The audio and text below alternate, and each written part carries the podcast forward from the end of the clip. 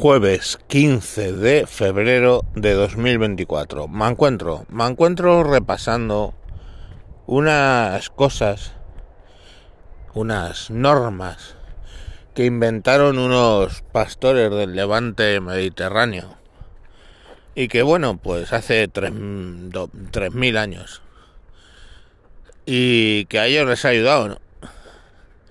y que me parece de una soberbia tremenda pensar que no te siguen ayudando en estos momentos. Me preguntan eh, por qué siendo ateo, no es verdad, soy más bien agnóstico, quiero decir, puede o no existir un Dios, pero en mi opinión no tiene influencia sobre nuestras vidas.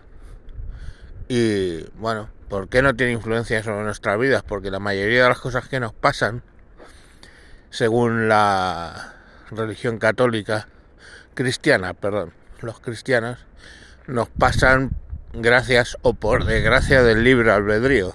Si alguien me roba, Dios no puede hacer nada porque es le dio a esa persona que me está robando el libre albedrío. Si alguien me mata, la persona que me está matando es porque le dio el libre albedrío. Todo eso está explicado muy bien, teológicamente, no te digo que no. Pero si yo de repente tengo un cáncer y, dejo a... el cáncer no tiene libre albedrío. No. Si de repente viene una ola encima el día de su cumpleaños y mata a 200 o 300 mil personas, una ola sísmica, ahí yo no veo el libre albedrío. Entonces, bueno, yo tengo ciertos problemas para creer que Dios es importante en, vamos, es afecta a mi vida, ¿no? Y por eso soy agnóstico. Pero reconozco que obviamente la gente que cree en Dios tiene una ventaja sobre mí a la hora de admitir los problemas graves que les pasan en su vida. Si alguien pierde un hijo, mm, ellos se agarran a su concepto de Dios y es que Dios así lo ha querido, es una prueba, no sé, quiero decir, tienen más fácil engullir las cucharadas amargas de esta existencia. Pero a mí siempre me ha interesado eh, cómo gestionaban unos señores que se dedicaban a pastorear ovejas ya os digo, en medio de un desierto. Y bueno, pues son, son normas, el libro, posteriormente el Nuevo Testamento, ya dos mil años, que ayudan a la gente, ¿no? Y estaba pensando en eso y me acordé de los diez mandamientos, ¿no? Los diez mandamientos nos dan una idea, ¿no? Les ayudaron a sobrevivir para cruzar el Negev, para cruzar el Sinaí. Les ayudaron durante eh, dos o tres exilios. Les ayudaron durante la Shoah. Les ayudaron a los, a los cristianos durante mil, dos mil años de, o tres mil años de, bueno, a los cristianos dos mil años, a los, a los judíos desde tres mil años y parece que no les ha ido mal a nadie, ¿no? Quiere decir, oye, mira, Jesucristo empezó con 12 seguidores, siempre hago esa broma, ¿no? Empezó con 12 seguidores y mirad la que montó. Entonces me gustaría repasarlos por encima, ¿no? El primero dice, amarás a Dios sobre todas las cosas. Pues, oye, ese es el que os digo que la gente que cree en Dios, pues se ayudan a sí mismos a sobrellevar las cosas de la vida. Pues lógico es que lo amen, ¿no? Eso me parece, bueno, un poco normal, ¿no? No tomarás el nombre de Dios en vano. Vale, esto lo interpretaban los judíos como no decir el nombre de Dios. Los cristianos lo interpretan más como no jurar, no hacer falsos juramentos. Parece lógico, ¿no? Si tú, como decía mi madre, tú eres un, un pobre, y los pobres lo único que tienen suyo es su palabra. Cuidado a quien se la das y cumple siempre cuando la des. pues por aquí iría un poco el tema, no está mal, no está mal como mandamiento.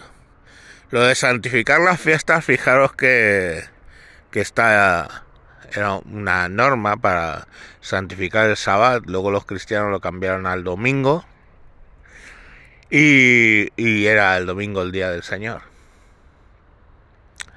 Pero no lo estamos haciendo actualmente, o sea, no hemos defendido en el estatuto de los trabajadores por todos los medios que descansemos los domingos, pues ahí parece que es razonable, ¿no? Honrarás a tu padre y a tu madre, el número 4. Coño, pues es razonable. Tus padres hicieron, han hecho un esfuerzo muy grande por ti. Te tuvieron. En la mayoría de los casos, de verdad, en la mayoría, tus padres y tu madre te aman, pues, y te han ayudado. En la mayoría, ¿eh? no quiero decir que no haya casos en los que hayan, hayan sido unos auténticos mierdas, pero la mayoría, pues, merecen que les respetes lógicamente por el esfuerzo que han hecho y que cuando sean mayores les cuides. Llegamos a lo gordo, ¿no? Quinto, no matarás. Ya os he explicado que yo ni estoy a favor de la pena de muerte, ni estoy a favor del aborto, y creo que toda la vida es toda la vida es sagrada.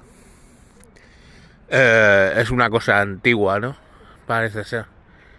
Mm, a mí me cuesta, ¿no? Cuando veo las guerras y todo esto, pues sí, en una situación así, por supuesto que mataría.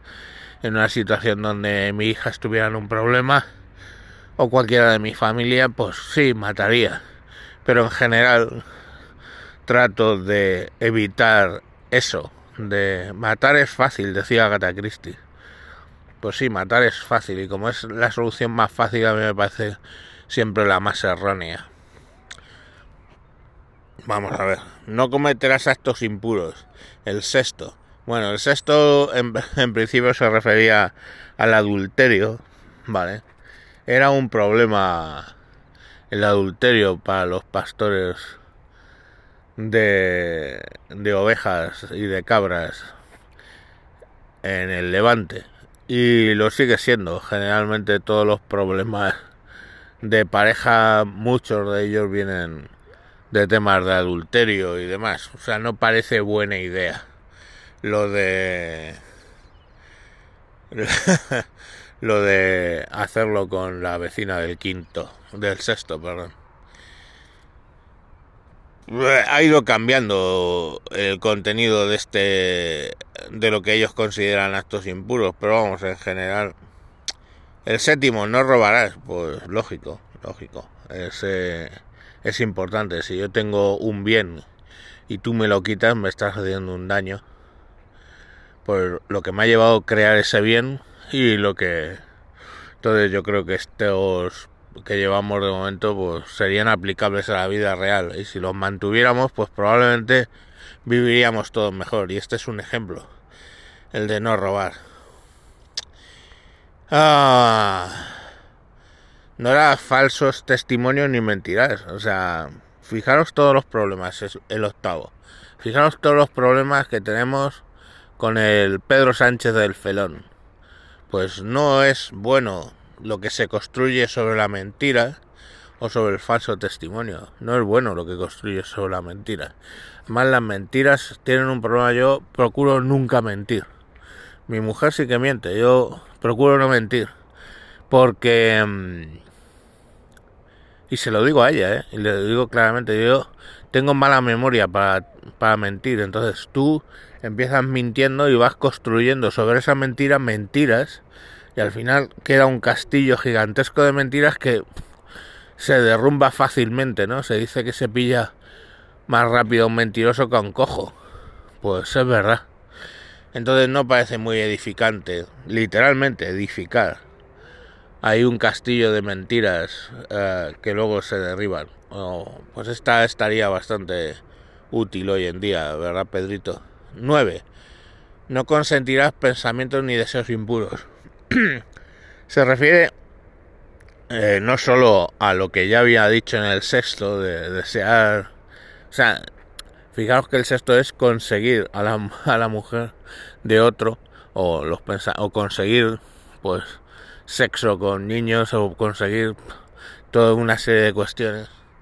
Sino esto es no pensarlo, no desearlo, no codiciar, por ejemplo, la casa de alguien, no codiciar sus bienes. Entonces, eso se refiere básicamente a los pensamientos que te llevan a a, un, a, los apetitos desordenados, ¿no? Incluso a la comida o lo que sea que tenga otra persona, ¿no? Y que tú mismo, o, no que tenga otra persona, sino que, que tú pienses desaforadamente en algo, ¿no? En internet, en Twitter, en esas cosas.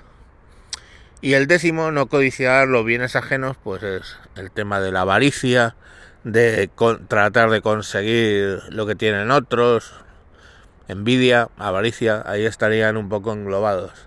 Y os digo una cosa, ni la avaricia ni la envidia sobre todo ayudan en nada en tu vida, ¿no? Entonces, bueno, pues estos serían los 10 mandamientos. Como veis, mmm, los inventaron hace 3.000 años, que es hace tela. Unos tíos que se dedicaban a pasear cabras por el desierto y a ellos les han ayudado muchísimo. Y mira dónde han llegado, ¿no? y no entiendo muy bien por qué no tratáis en general de ser buenas personas y estos mandamientos no le hacen daño a nadie en realidad, ¿vale? Y probablemente nuestra sociedad, que ahora mismo la vemos como bastante podrida, estaría menos podrida si creyendo en Dios o no creyendo en Dios, o siendo agnóstico, como es en mi caso, pues llegásemos a, a ponerlos en práctica y yo creo que la sociedad sería bastante, bastante mejor. Bueno, os dejo ese razonamiento para un jueves. Está en medio de la semana, supongo que, que os sirva de algo. Venga, que ahora ya, aunque el jueves está en, la semana en medio de la semana, lo que viene de semana es mejor de lo que hemos pasado, ¿vale? Hasta luego.